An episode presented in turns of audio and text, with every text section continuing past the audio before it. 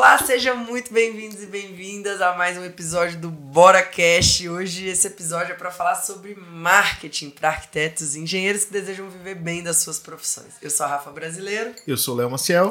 E eu sou Marta Moça. A gente hoje vai simplificar muito a sua vida na hora de produzir conteúdo e vai mostrar para você que você tá perdendo muito dinheiro se você não fizer as coisas que a gente tá falando aqui, porque é mais fácil do que você imagina. Não é não, Rafa? É isso aí, produção de conteúdo é necessário hoje, né, gente? Não tem é, hoje qualquer empresa, não só no segmento de arquitetura, de construção, precisa estar na internet, né? E como que está na internet? Não é fazendo panfleto, é fazendo é. conteúdo. Né? É, o, o grande lance que muitas pessoas não entenderam é a questão de que por que, que a gente precisa fazer conteúdo, né? De repente, ah, eu antigamente fazia uma divulgação numa revista, antigamente eu fazia uma amostra de decoração, e agora eu preciso ficar toda hora ali, ou no Instagram, ou no YouTube, ou em qualquer rede social nova que surge. Basicamente porque agora o usuário ele tem um controle na mão. E quando ele percebe que é uma propaganda, ou seja, aquela panfletagem, ele já se protege, já muda de canal e vai procurar é. outra coisa. Então, o conteúdo é a única propaganda que existe que quanto mais você faz, mais as pessoas querem que você faça. Né? Pois é, só que o pessoal entra em pânico quando fala em produzir conteúdo, que primeiro, ele já acha assim, meu Deus, eu já não dou conta de fazer minhas tarefas, como é que eu vou fazer ainda mais conteúdo? Vou contratar uma agência. Ah, né? vou contratar oh, uma agência. Fala aí, Rafa, o que, que você acha? Tem uma coisa que, que não vai funcionar, e não é pela nossa experiência, pela experiência de, de centenas de alunos que a gente já ouviu, é que a agência, infelizmente, é dinheiro jogado no lixo, né? Porque Sim. acaba que você delega uma coisa que é muito central hoje no negócio, uhum. que é a sua imagem, a imagem, né, o seu posicionamento, a sua marca. E aí você entra dentro de uma linha de produção que a agência vai fazer como faz para todo mundo e daquele jeito que você nem sabe se funciona, porque a maioria das pessoas não conseguem mensurar o resultado que as agências geram. Ah, gerou cliente, não gerou cliente esse cliente veio desse post, é, qual foi o, o, resultado sobre o investimento, né? o retorno sobre o investimento, o ROI daquela campanha, o que, que é uma campanha, o que, que não é. Então, o, o empresário ele fica na mão de uma empresa que está acostumada a trabalhar em linha de produção e a não gerar resultado, e as pessoas não se incomodam dela não gerar é. resultado. Eu acho que eu vou abrir uma agência, cara. É, é um negócio assim, ninguém reclama. É, a questão da agência ela é super complicada porque num primeiro momento, parece a solução mais simples para o profissional, porque ele pensa, cara, eu sou bom com projeto, eu sou bom com obra, eu não, não sou muito bom nessa área aqui de marketing. Ele olha para aquilo ali e parece que é muita coisa que ele precisa aprender. Então ele pensa, vou delegar isso para alguém que sabe e vou confiar isso para essa pessoa. Porém, quando você ignora esse ponto, você está deixando na mão, como a Rafa falou, de outra pessoa que muitas vezes não está tão comprometida assim, porque aquela pessoa ali, ela inclusive ganha com o FII, né? O fixo, eu já tive agência. Então Sim. é o FII ali, todo mês certinho, e não vai mudar nada na minha vida. É. Eu estou vendendo para você muito mais quantidade do que performance. Uhum. É, eu vou te entregar dois posts por dia, cinco stories todo dia e no final do mês, meu dinheiro na conta. Eu não estou me comprometido se eu vou te entregar cliente, se eu vou te entregar prospect. E aí, quando você faz isso, quando você faz um contrato dessa forma, sem esse comprometimento, você está entregando toda a performance da sua empresa para uma pessoa que às vezes não tem comprometimento. E aí você cai naquela história que a gente fala do marketing genérico. Sim. Que muitas vezes é uma agência que ela atende uma barbearia, uma loja de hambúrguer, um escritório de arquitetura, um, um shopping center Sim. e replica a mesma estratégia, muitas vezes até as mesmas artes, é. para o, para o, o a empresa, para essa e, empresa. Né? E isso, assim, é, é comum, né, Léo? A gente vê muito lá a galera do, do Bora Captar que gastou, às vezes, igual você falou, tem um FII, é de mil a dois, é. três mil reais por mês, dependendo da agência. Durante meses, né? Durante meses, e aí para você chegar num ponto de falar, caraca, o fluxo de caixa, né, o caixa da minha empresa tá indo embora, o custo fixo é. tá altíssimo, e eu não tô vendo resultado, não tá chegando clientes, e nem muito, muito menos clientes é. melhores. E a gente tem um, um, um problema que os próprios profissionais, eles não sabem como cobrar na agência. Né? Sim. Porque uma coisa que eu falo, eu falo, cara, eu não tenho tudo contra a agência igual parece, não. Tem agências boas, tem pessoas que muitas vezes até são alunos nossos que uhum. vão lá e abrem agências. Sim. E isso pode ser uma excelente saída. Mas o problema é o delargar, como em qualquer área da gestão da empresa, se você delarga, você não vai ter resultado. Sabe o que eu acredito? É, primeiro, eu acho que na cabeça da pessoa que está contratando tem que cair essa, essa ideia de que ela tem que fazer marketing para cumprir um job. E aí, se você tem na sua cabeça que você tem que fazer marketing para cumprir um job, você vai arrumar um fornecedor que só vai fazer um marketing para cumprir um job. E a pessoa, no final das contas, ela não sabe nem para que, que ela tem que fazer marketing. Não, porque todo mundo tá na rede social, é. então eu tenho que estar tá também, porque e tal. E, e, assim, óbvio, ser encontrado é extremamente importante. A gente ontem tava falando no Mastermind sobre o Google Meu Negócio, que é uma parada que a gente ensina lá na, na mentoria Bora Captar, que é uma coisa simples, gratuita e que ajuda muito, né? Como que faz, o que, que tem que fazer e tal. Mas eu acho que a coisa mais importante para a pessoa perceber é quando você está produzindo conteúdo na internet, você está explicando como é que teu trabalho funciona para um cliente. Quem vai saber explicar melhor do que você mesmo? Como é que é as coisas? Eu vou até um pouco antes disso, assim, que foi uma pergunta que você falou, ah, para que fazer marketing, né? Sim. E as pessoas não sabem para que fazer marketing. Né? Vamos falar disso, eu acho que é um Sim. assunto interessante. Porque o marketing, ele não é só, ah, eu quero mais cliente, eu quero mais cliente, eu quero é. mais cliente. Muito pelo contrário, na verdade. As pessoas elas olham para o marketing como alternativa para suprir, às vezes, uma carência de cliente, só que essas pessoas muitas vezes nunca pararam para planejar o negócio. E o marketing ele tá ali no cerne do negócio, que é pensar esse negócio. Poxa, eu estou olhando para o mercado. Porque um dos pilares do marketing, segundo Kotler, é estudar o mercado. Então você olha para o mercado e fala, poxa, o mercado tem várias opções aqui, como que eu me encaixo no mercado, como que eu posso entregar para o mercado uma solução que não existe ainda, com um diferencial, com um posicionamento diferente e conseguir me destacar rapidamente, inclusive. Então, o primeiro ponto do marketing é estudar o mercado, para ver o que é que o mercado está pedindo, o que é que o mercado está procurando. O segundo ponto do marketing é qualificar o público. E no nosso mercado, que é um mercado mais limitado, porque não é todo mundo que acorda de manhã e diz, ah, eu preciso contratar um arquiteto, ou Sim. vou começar uma obra, vou começar uma reforma. São situações onde a pessoa às vezes leva anos ali, considerando, procrastinando, guardando dinheiro, levantando recurso e tal. Então, essa pessoa, ela tem um tempo de compra muito maior. Então, quanto mais você qualificar essa pessoa, melhor vai ser ela para comprar de você. Então, o marketing ele tem um papel fundamental, tanto para arquiteto quanto para engenheiro, que é qualificar. E aí, obviamente, no terceiro pilar do marketing vai ter aumento de demanda. Porque você aumentou a demanda, você começou a ter uma visibilidade maior, que é aquela coisa que a gente fala do apareça e cresça, que é o DNA do Dora, né? Começou a aparecer, começou a crescer. Sim. Inevitavelmente vão surgir várias oportunidades ali e você vai começar a ter clientes vindo de todos os lugares, como é caso de alunos nossos aí que Sim. Vem cliente do Facebook, do Instagram, do YouTube, porque começou a implementar E da rede de relacionamento, né? Também. Porque, no caso, quanto a gente. Às vezes a gente espera que o nosso marketing vai atrair uhum. umas pessoas desconhecidas, né? As pessoas até começam a comemorar quando vem o primeiro cliente que não era de uma rede de relacionamento. E eu não entendo essa, essa pira, assim, porque na minha visão, vindo um cliente tá ótimo. Um Sim. cliente ideal, né? É. Então, às vezes, esse cliente ele já tá no nosso ciclo de relacionamento, só que ele não sabe o que a gente faz. Isso aconteceu, inclusive, comigo, assim, lá no, no início eu tinha muito, muita vergonha de vender, tinha muito medo de, de me expor, assim, das pessoas, o que, que elas iam achar, eu vendendo meu trabalho.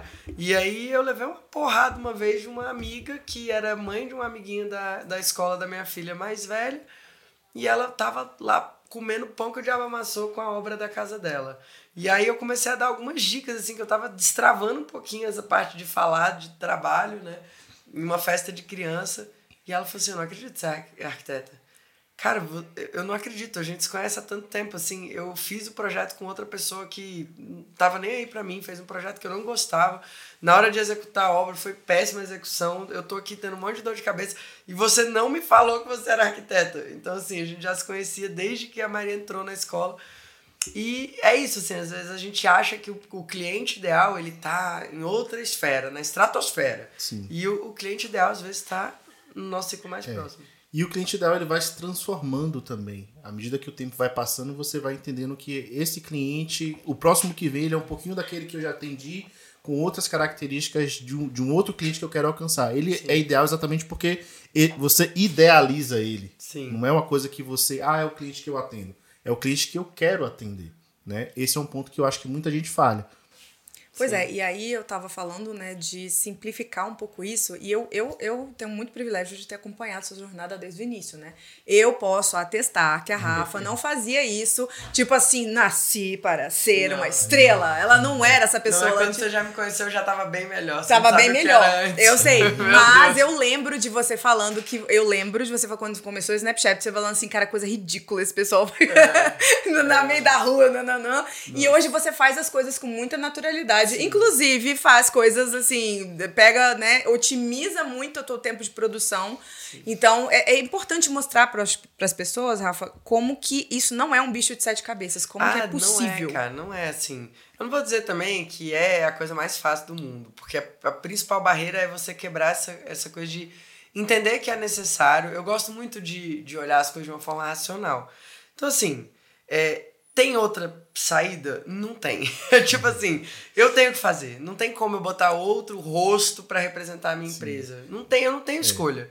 Então, dentro da realidade que me é apresentada, que é eu tenho que fazer marketing, o ganha-pão dos meus filhos depende disso, toda a minha empresa, os meus clientes, para chegar até a mim, não tem outro caminho. Eu vejo profissionais antigos que tinham uma, uma, um fluxo de clientes que vinham de uma carteira ali offline. Isso não acontece mais. Então a gente tem vários alunos, inclusive, que são profissionais com muita experiência e que estão tentando se recolocar nessa nova forma de, de uhum. prospectar clientes. Então não tem saída, né? Eu percebi isso muito lá atrás, então comecei a produzir conteúdo em 2015. Né? A gente está em 2022. Então tem um, um nível de né? conhecimento de causa. É. Não, sete Rafa, anos é, já. A Rafa sete era engraçado, cara, que a Rafa, eu falava com ela assim, Rafa, faz um vídeo assim, assim, assado. Aí ela, tá bom. Aí dava, sei lá, 20 minutos. Eu fiz, ela, tá pronto. Fiz, tá pronto, e aí o que você acha? Eu, Poxa, eu pensei que ela ia me mandar esse negócio só amanhã. Não, é, eu fico meio, meio assim, ansiosa lidando com os nossos alunos, até porque eu fico assim, gente, o negócio não é difícil, assim. É. É, são três minutos, às vezes, um vídeo. É o medo de errar, Cinco né? minutos. Mas é isso, assim. Eu lembro que aí eu volto em como eu era. Eu fazia um videozinho de 15 segundos no Snapchat e eu ficava vendo aquilo 50 vezes e deletava, via, deletava. Aí eu passei a não ver mais. Só que aí eu falava, não, falei errado. Ah, não, não gostei do que eu falei. Ah, não, mas a minha cara não tá boa. Ah, mas o meu nariz. Ah, mas. Aí eu sempre tinha uma desculpa assim e eu não deixava a coisa deslanchar. E aí eu, né, tendo que racionalizar a coisa, fez muito sentido para mim uma coisa que eu vi do, do Gary Vee, né? O Gary Vee, ele fala sobre não fazer, gravar conteúdo, mas sobre registrar o conteúdo, sobre registrar a nossa jornada. E o Gary Vee, ele é o pai do marketing digital, né? Junto com o Seth Godin, junto com outros grandes nomes aí. Mas o, o Gary Vee, ele tem uma forma muito simples de explicar, então gosto muito, li vários livros dele. E, e ele fala disso, assim, a gente tem que documentar a coisa. E, primeiro, falando sobre marketing de conteúdo, é estabelecer relacionamento, né? Uhum, o marketing de relacionamento, a gente estar ao lado das pessoas, porque quem não é visto não é lembrado. Aí o segundo ponto, como que eu vou produzir isso de uma forma que eu não me, me torne escrava do, do meu negócio? Porque eu já trabalho pra caramba, eu tenho três filhos, eu preciso dar atenção para as crianças, eu tenho um casamento né? Eu tenho várias empresas. Como é que eu vou fazer isso? Então eu comecei a maquinar e a gente sentou juntos e a gente desenhou isso de como a gente aproveitar, né? Porque há muitos anos atrás eu ouvi o Murilo Gun num podcast falando de uma coisa que era assim, olha, gente, a gente tem que ter, botar a cabeça para pensar, criatividade, é, ver, ver como é uma hidrelétrica, né? A hidrelétrica é uma coisa genial, porque a água já está passando, cara vai lá, canaliza energia, gera energia, faz uma represa, às vezes cria uma, um empreendimento em volta daquela represa. Então é, é uma energia que já existe e que a gente pode otimizar. Então, daí nasceu o efeito hidrelétrica. Sim. Eu ouvi o Murilo Gun falando, eu e o Alex, a gente falou, ah, beleza, isso aí é a nossa, é a nossa pegada, a gente acredita nisso, a gente acredita que as coisas não precisam ser tão sofridas, Sim. sabe? Dá para aproveitar. Então, conteúdo, juntamos essas, esses ingredientes, né? Gary Vee, Aí Seth Golden, relacionamento, aí tem Murilo Ganho, hidrelétrica. Então, hoje, eu documento a minha jornada. E muitas vezes de uma forma otimizada. Né? Eu é. tava brincando aqui antes da gente entrar. Eu adoro entrar em podcast e falar assim, a gente estava conversando antes do episódio, só para deixar vocês curiosos. Mas a gente estava conversando mesmo sobre que eu podia estar de férias, né? Sim, com certeza. Eu podia estar de férias. É, a gente conseguiu criar um sistema de produção que é muito simples, que só demanda organização e estratégia, que é basicamente o que? A gente, no início do ano, escolhemos algumas obras que iam ser fotografadas profissionalmente, estavam prontas ali, iam entrar para o portfólio do site, iam entrar para conteúdo de rede social de Instagram. Então tem um tipo de conteúdo que é o conteúdo de portfólio, que inclusive Sim. a gente tem até uma funcionária nova aí muito boa. Né? É. Tem Maricota agora é... que vai fazer os conteúdos de portfólio do Bora. Vamos ver, né? É. Vamos ver quanto tempo vai durar. Dei uma força lá pra minha filha, gente. Maria tem 12 anos e quis entrar pro time. Entrou pro time eu, de marketing, né? É, eu tô bem, bem orgulhosa. Então, tá ficando legal. Tem esse conteúdo que é o conteúdo de portfólio que ele precisa existir inevitavelmente, porque é o conteúdo que você mostra seu trabalho, é o conteúdo que você mostra a transformação que você gera, explica o perfil do cliente. E aí, junto com isso, a gente também aproveitou, e eu lembro que era três dias para cada obra, né, Rafa? Então Sim. a gente, em duas semanas, a gente filmou cinco obras, fotografou cinco obras, e a gente produziu conteúdo pra caramba, assim. É, teve, teve obra que a gente conseguiu matar em dois dias. Foi. A gente ia num dia, produzia, no dia seguinte no... a gente mandava é. ver, gravando, fotografando, fazendo tudo. E no método ali que a gente implementou era muito simples, que era basicamente eu olhava para o projeto antes para ver como ele era, qual era a disposição, o que, é que tinha de destaque ali para a gente fazer pensava alguns conteúdos, fazia também uma pesquisa, que eu acho que é importante, o pessoal às vezes ignora essa etapa que para você acertar, você precisa ver o que já deu certo. Então, Sim. eu fazia uma análise prévia do que já tinha funcionado para nossa audiência, ou seja, ah, o pessoal gosta de cozinha. Tanto que nos conteúdos, por exemplo, de cozinha, a gente passava mais tempo ali é. filmando cozinha, pegando mais detalhes. Eu sempre me perguntava, ah, não, mas isso daqui é importante mesmo? É. Eu falava, não. Nossa, o Léo me fez gravar um vídeo para mostrar o suporte da bucha. e eu falei assim, Léo, mas o suporte da bucha. Ele falou, Rafitia, vai por mim, vai dar bom.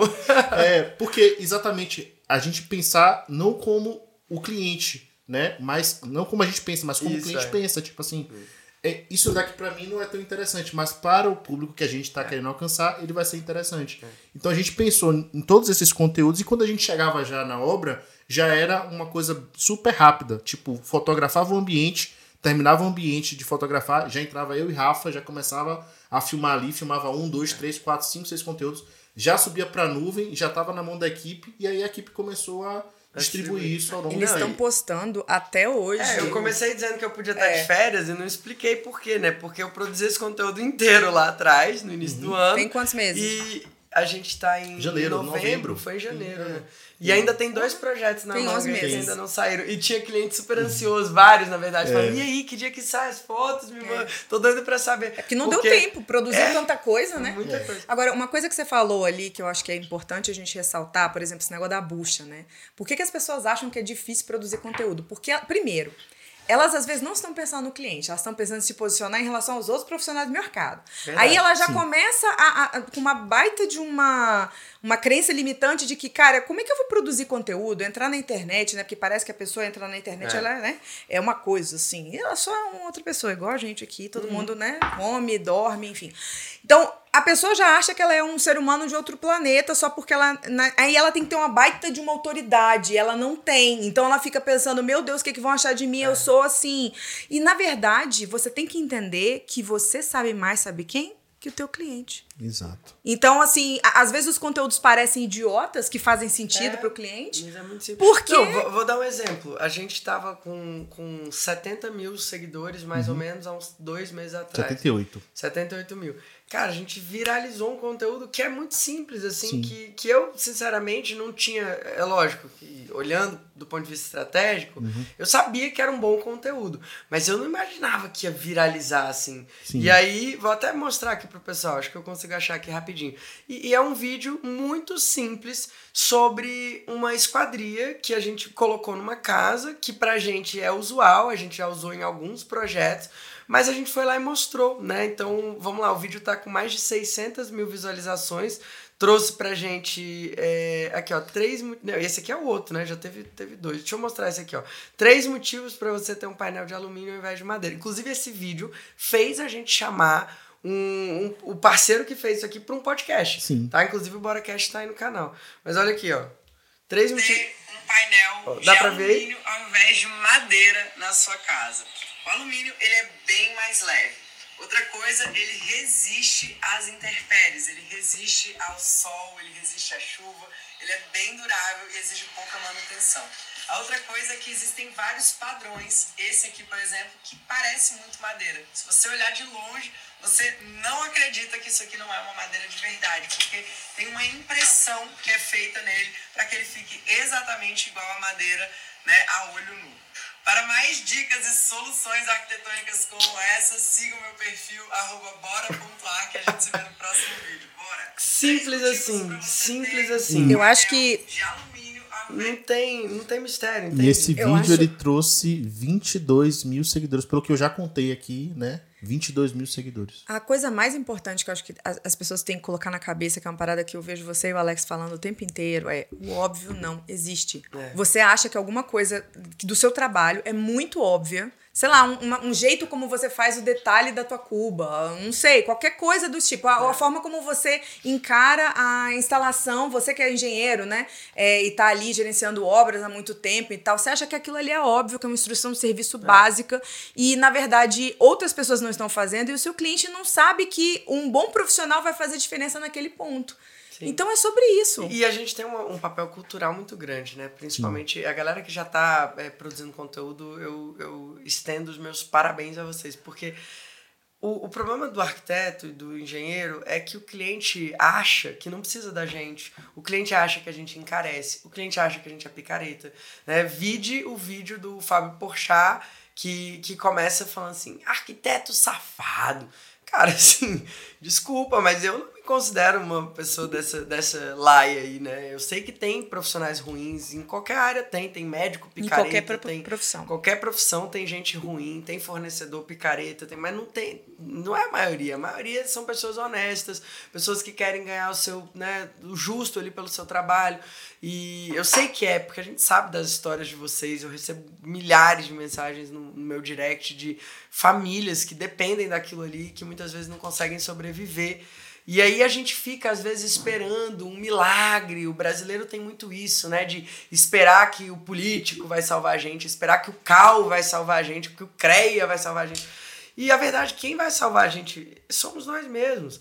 Que vamos fazer um conteúdo de qualidade para mudar a imagem que as pessoas têm de profissionais, mostrar que a gente está do lado do cliente, mostrar, mostrar que a gente tem ética, mostrar que a gente está ali para resolver aquele problema, aquele desafio, realizar o sonho dos nossos clientes. Então, quando você produz conteúdo, você impacta diretamente em toda a cadeia da construção civil, que muda esse nosso país. Então, cada um de nós tem um poder, tem uma responsabilidade muito grande diante do nosso país. Não é só é, diante do nosso mercado, da nossa vida, não. Porque quando a gente faz um bom projeto, quando a gente faz uma boa obra, quando a gente impacta positivamente a vida de uma família, a gente gera emprego, a gente movimenta a economia. A gente fez uma conta de padaria. A comunidade Pedrada, que são os nossos alunos, a galera que fez os nossos cursos mais avançados, a certificação Método Bora, a gente movimenta juntos no mercado mais de 7 bilhões de reais por ano. 7,5 bilhões. 7,5 bilhões de reais por, por, ano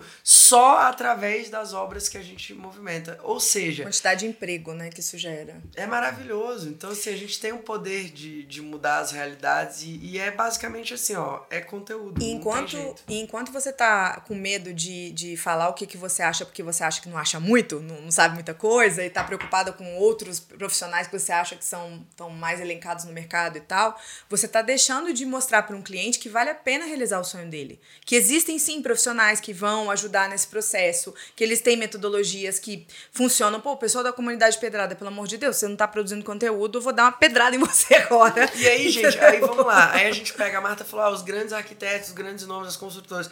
Aí tu vai ver o Instagram desse pessoal. A galera ou tá fazendo panfletagem, sim. que é aquele bando de post institucional que não adianta nada, que não muda. É, me contrate, me contrate, me contrate.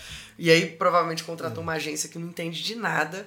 Ou simplesmente é a pessoa tá postando portfólio é. para alimentar o próprio ego e não tá gerando esse impacto. É. E aí não atrai cliente, mas é uma pessoa que já tem uma cartela de cliente, então ela acha que aquilo ali tá gerando resultado para ela, mas aquilo não tá gerando de fato o que poderia gerar. E aí tá inspirando errado os outros profissionais que acham que aquilo ali funciona. Uhum. Aí essas pessoas começam a produzir conteúdo igual aquele pessoal, mas aí se sente frustrado porque não tem um portfólio com aquela qualidade, não tem fotos maravilhosas, aí a pessoa trava.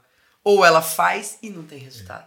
É, é muito importante a gente entender a diferença entre fazer conteúdo para o coleguinha e fazer conteúdo para o cliente final. Porque o coleguinha, o arquiteto, como você falou, você vai fazer um Instagram às vezes mais distante, mais conceitual, às vezes com aquelas imagens parecendo um projeto de concurso. Quando você faz um conteúdo pensando no cliente, é o conteúdo que a gente faz lá no Instagram, por exemplo. É um conteúdo que, num certo momento, ele é educativo, ele mostra para o cliente ali a importância do projeto executivo, por exemplo. Em um determinado momento a gente mostra uma novidade, que é um conteúdo rápido de consumir, que a pessoa gosta, comenta, questiona. Em outro momento é um conteúdo que a gente prova para o nosso cliente que a gente tem uma aprovação social, de que a gente atende uma grande quantidade de pessoas. Então eu acredito muito na diversidade do conteúdo, principalmente no Instagram, para que a gente consiga nutrir o, o, consumidor de vários elementos diferentes. Eu até falei isso nos stories esses dias. É como um prato de comida, não dá para você colocar só arroz ou só feijão. Você é. tem que diversificar ali os conteúdos de maneira estratégica também para você não se cansar. O que eu vejo muitas vezes também é isso. A pessoa ela fica muito na tentativa e erro. Então é. ela copia uma coisa dali, copia outra coisa daqui, vê um perfil grande que ela admira e começa a reproduzir, mas ela não sabe o que está por trás da estratégia. E, ou então fica contratando, pulando de agência em agência. Ah, Também. essa agência não presta, aí vai para outra. Ah, essa agência não presta. E às vezes falta um direcionamento. Exatamente. Exato. Falta um método para ela seguir ali e saber, olha, eu estou fazendo isso daqui e esse post é intencional, esse daqui tem essa função, esse daqui tem esse papel. É isso, Léo. Falta ter a intenção certa. E Exato. a intenção certa vem de você entender o que, que você está fazendo, para quem você está fazendo, qual que é o objetivo com aquilo ali.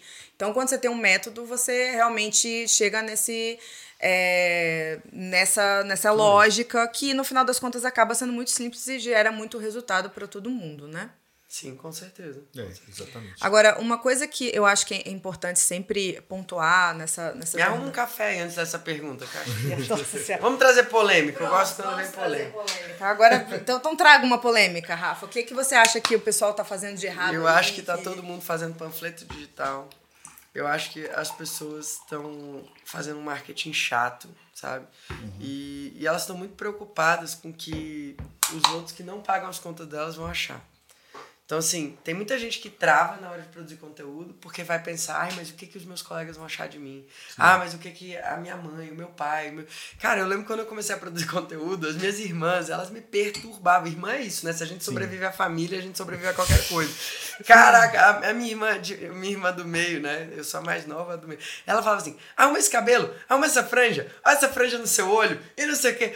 Cara, esse eu tinha que ter uma resiliência. E era pro meu bem, no final das contas, ela tava querendo. Preocupada com, preocupada com a minha imagem. Mas assim, tem gente que trava. Sim. Eu tive né, coragem de falar, cara, vou contra tudo e contra todos. Bloqueei algumas pessoas que me incomodavam, assim, que eu via que a pessoa tava vendo é, e tinha aquela coisa meio, aquele, aquele coisa meio cítrico, assim, uhum. sabe? É o, o passivo-agressivo, aquela pessoa que dá uma diquinha ali só pra, cara, ai, virou blogueirinha agora, né, não sei o quê. Isso me incomodava muito, mas eu combati isso com, é, assim, em alguns casos, com ignorar e com outros casos de peitar mesmo. É. Porque tem gente que, que, que, precisa, às vezes, ouvir uma, é. uma Fala cortada, um pouco aí sabe? como é que você lida com haters e essas coisas. É, hoje em dia, cara, hater é o seguinte, a gente precisa expor. De verdade, assim, eu acredito muito nisso. Porque é muito conveniente, é muito confortável a pessoa estar tá na casinha dela, no celular dela, infernizando a vida das uhum. pessoas. Eu me coloco na situação. Eu não concordo com várias coisas que eu vejo na internet. Uhum. Mas eu não fico lá expondo, falando mal, não sei o quê. Esses dias eu resolvi né, falar sobre a nossa opinião política por uma questão de, de momento do, do mundo. Eu não recomendo, inclusive, para quem está começando. Uhum. Tem vídeo meu falando sobre isso. Pô, você tem um escritório, você está começando, você tem uma construtora, você depende daquilo ali para viver. É, cara, cuidado com o que você vai falar. Não, não, não entre em certas polêmicas, porque uhum. isso é ruim para sua imagem, isso é ruim para o seu negócio, financeiramente falando. Eu perdi clientes, eu perdi é, é, alunos nesse processo de expor a minha imagem, mas foi necessário. A minha, os meus valores não podem estar abaixo do meu, do meu faturamento. Então, assim, os meus valores vão estar sempre acima. E quando eu entendi que eu precisava, eu tive que encarar o mundo, assim, sabe? Foi uma energia muito pesada de gente xingando, de pessoas intolerantes. E aí eu até ouvi isso do Ícaro de Carvalho. Cara, esse negócio de cancelamento, assim, é, é, quem entra na internet não pode ser muito fraquinho, não. Sim. Tem que se fortalecer, porque você vai precisar. Isso que é a vida. A internet, ela, ela dá uma. Ela abre a ferida do que é o mundo. No Sim. mundo não tem só gente boazinha, não. Sim. No mundo tem gente ruim. E como é que a gente combate o mal? tem uma, tem uma certa hora, quando você percebe que a pessoa ela só é desinformada, aí você traz amor, você uhum. traz gentileza, você traz cuidado. Mas tem gente que é ruim mesmo. Tem gente que tá ali para te fazer mal, tem gente que tá ali porque te deseja o mal. Aí o que, que você faz? Você expõe. Você abre a ferida, você mostra a pessoa. Você fala, cara, olha o que, que essa pessoa tá falando. E eu vi muita gente fazer isso, o Ítalo fazer isso, o Ícaro fazer isso. E é isso que a gente precisa fazer. Então vocês que estão começando a produzir conteúdo, não se intimidem com as pessoas ruins. As pessoas medíocres, elas, elas ficam inconformadas com as pessoas que se destacam. Porque quando você se destaca, você tá mostrando para ela o quão medíocre e o quanto inferior ela é. Então, eu não sou uma pessoa é, é, que guarda rancor, muito pelo contrário, eu esqueço muito fácil. Mas estrategicamente, até para ajudar vocês a entenderem que isso acontece comigo também, eu comecei a expor as pessoas. A pessoa vem falar, cara, vai me xingar? Eu vou expor. Então, assim, já fica sabendo logo. Vai fazer comentário ruim aqui, a gente vai te bloquear. Aí vai entrar com outra conta, vai, eu vou bloquear de novo.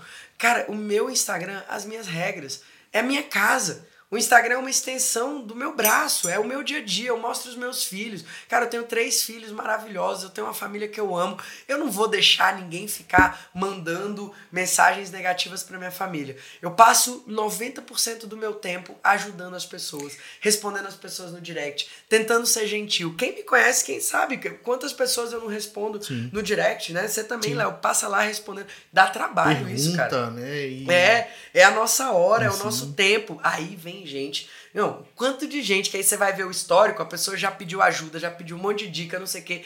Aí vai lá no, num post seu que você falou alguma coisa que ela não concorda, ou que você errou. Já aconteceu da nossa equipe, cara.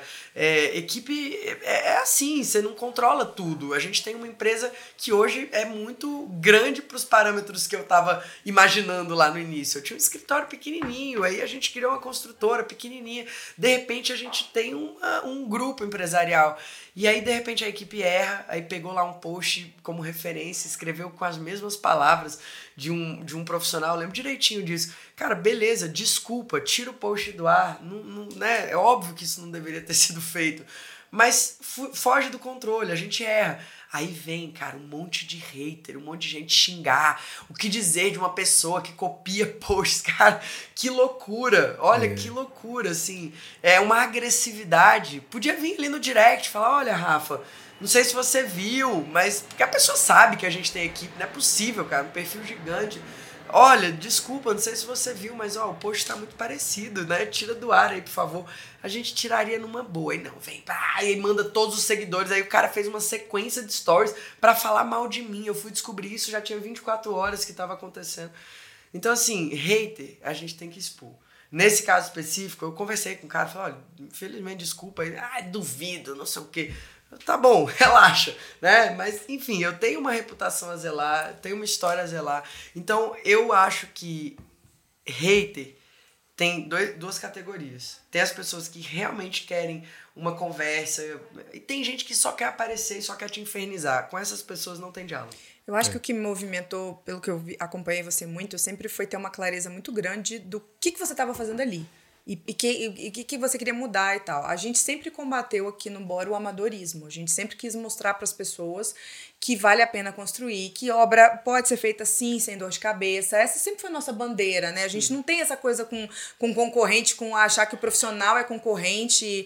É, é, tem muito isso. Sim. E aí o que acontece? Você está perdendo, às vezes, uma oportunidade de mostrar para a pessoa que ela consegue realizar o sonho dela, né? Dentro do custo dela, dentro do, daquilo que ela acredita, porque você está com medo de se expor dessa forma. E eu queria trazer um dado do Google para vocês, porque assim, é, o Google fez, ele faz várias pesquisas, né? Tem Thinking with Google, eu acho é o nome do, do link que tem normalmente essas pesquisas. Eles fizeram uma pesquisa no final da pandemia, né? Mostrando, falando sobre o que, que mudou com a relação com a casa e tal. Então, assim, o brasileiro mudou muito a visão, a forma como ele vê a casa, vê o espaço dele, porque agora ele foi obrigado, né? Antigamente ele só ia em casa para dormir, agora ele tá indo, ele realmente realmente viu, e aquilo que você vê, você não tem como desver. Então, assim, hoje as pessoas estão pensando muito. Antigamente procuravam muito arquiteto por conta de questão, é, sei lá, queria fazer uma reforma por questão estética. Sim. Hoje as pessoas estão pensando em funcionalidade, conforto, performance. Então, assim, esse tipo de coisa, só você que é técnico vai conseguir explicar. Sim. Óbvio, não de uma forma tecnicista, porque ninguém quer ouvir isso, né? Mas só você que não, sabe e daquilo. E aí, ó, quem vai fazer conteúdo técnico já se prepara. Vão vir os PHD, sabichão, donos da verdade, vão querer ali mostrar. As pessoas, elas só querem atenção. Às vezes ela quer mostrar que sabe mais do que você. Quantas vezes no Bora na Obra a gente fez um conteúdo, aí vem a pessoa, ah, porque segundo a norma, porque segundo isso. Cara, aparecer sem EPI. Óbvio que a gente sabe que tem que ter EPI, mas a gente sabe que o mercado de obras lida com pessoas ali, com uma rotatividade de colaboradores. E aí, às vezes, você pega uma pessoa que tá sem capacete. Aí vem assim. Então o pessoal fica com medo disso. Ai, eu não vou postar, porque aí vão falar mal da minha obra, porque aí vão. Gente, assim, nem Jesus Cristo agradou a todo mundo. É. Então, é. libertem-se disso, porque o bem maior, ele sempre vence. Sim. E a nossa ideia na produção de conteúdo é isso, é mudar a imagem do profissional, mostrar que nós somos humanos, não ficar vendendo uma perfeição. Cuidado com isso também, sabe? De uhum. querer parecer muito perfeitinho. Nunca quis parecer perfeitinho. Eu acho que desde os primórdios do Bora eu sempre tive muita clareza. Na hora da apresentação de proposta, eu sempre falei para um cliente que eu não estava prometendo para ele que eu não ia errar. Sempre, porque o que a gente tem que, que, que mostrar é que somos pessoas confiáveis. Não, o que, que, que, você, mostra, o que, que você é, promete para o cliente? Que se eu errar, eu vou resolver o problema. Exato. Dele. Exato. Então, é. é. inclusive, é uma coisa que tem muito na, na metodologia, no, no, método Bora, né? Da forma que, tipo assim, eu, eu, lembro sempre vocês falando, o fornecedor bom não é o fornecedor que nunca errou, o fornecedor que quando erra, acerta, resolve. Isso. Então, essa que é a metodologia que, que, que a gente precisa mostrar para as pessoas, para os clientes finais, é tirar, não, desmistificar quem, isso. Quem né? promete perfeição vai, em algum momento, vai ter essa mesma, essa mesma arma apontada para si mesmo. Porque é a pessoa que é o perfeitinho, mas aí que não faz. Aí que não, não, Então, assim, o cliente ele não quer o perfeitinho. O cliente ele quer um ser humano para poder realizar o sonho Alguém que está do lado dele, né? Você sempre, eu sempre vi vocês se colocando muito do lado do cliente, Sim. defendendo o sonho dele. E esse tipo de coisa, se não for literalmente advogada no seu perfil, o cliente não vai saber. E, e aquela coisa, o Léo falou, a, a jornada de compra para uma pessoa, compra de projeto, compra de serviço de obra, a jornada de compra, ela demora, ela tem um tempo bem grande ali de consideração. A pessoa às vezes vai colocar o dinheiro da vida dela no negócio. Sim. E aí você acha que ela vai contratar quem? A pessoa que apresentou uma proposta do nada para ela, assim, só para. Ou uma pessoa que ela já está acompanhando há muito tempo? E entender também a questão do papel do conteúdo. O conteúdo ele tem dois papéis. Um dos papéis é a atração, que muitas vezes, por exemplo, a gente conseguiu 22 mil seguidores novos por causa de um conteúdo que deu muito certo e viralizou.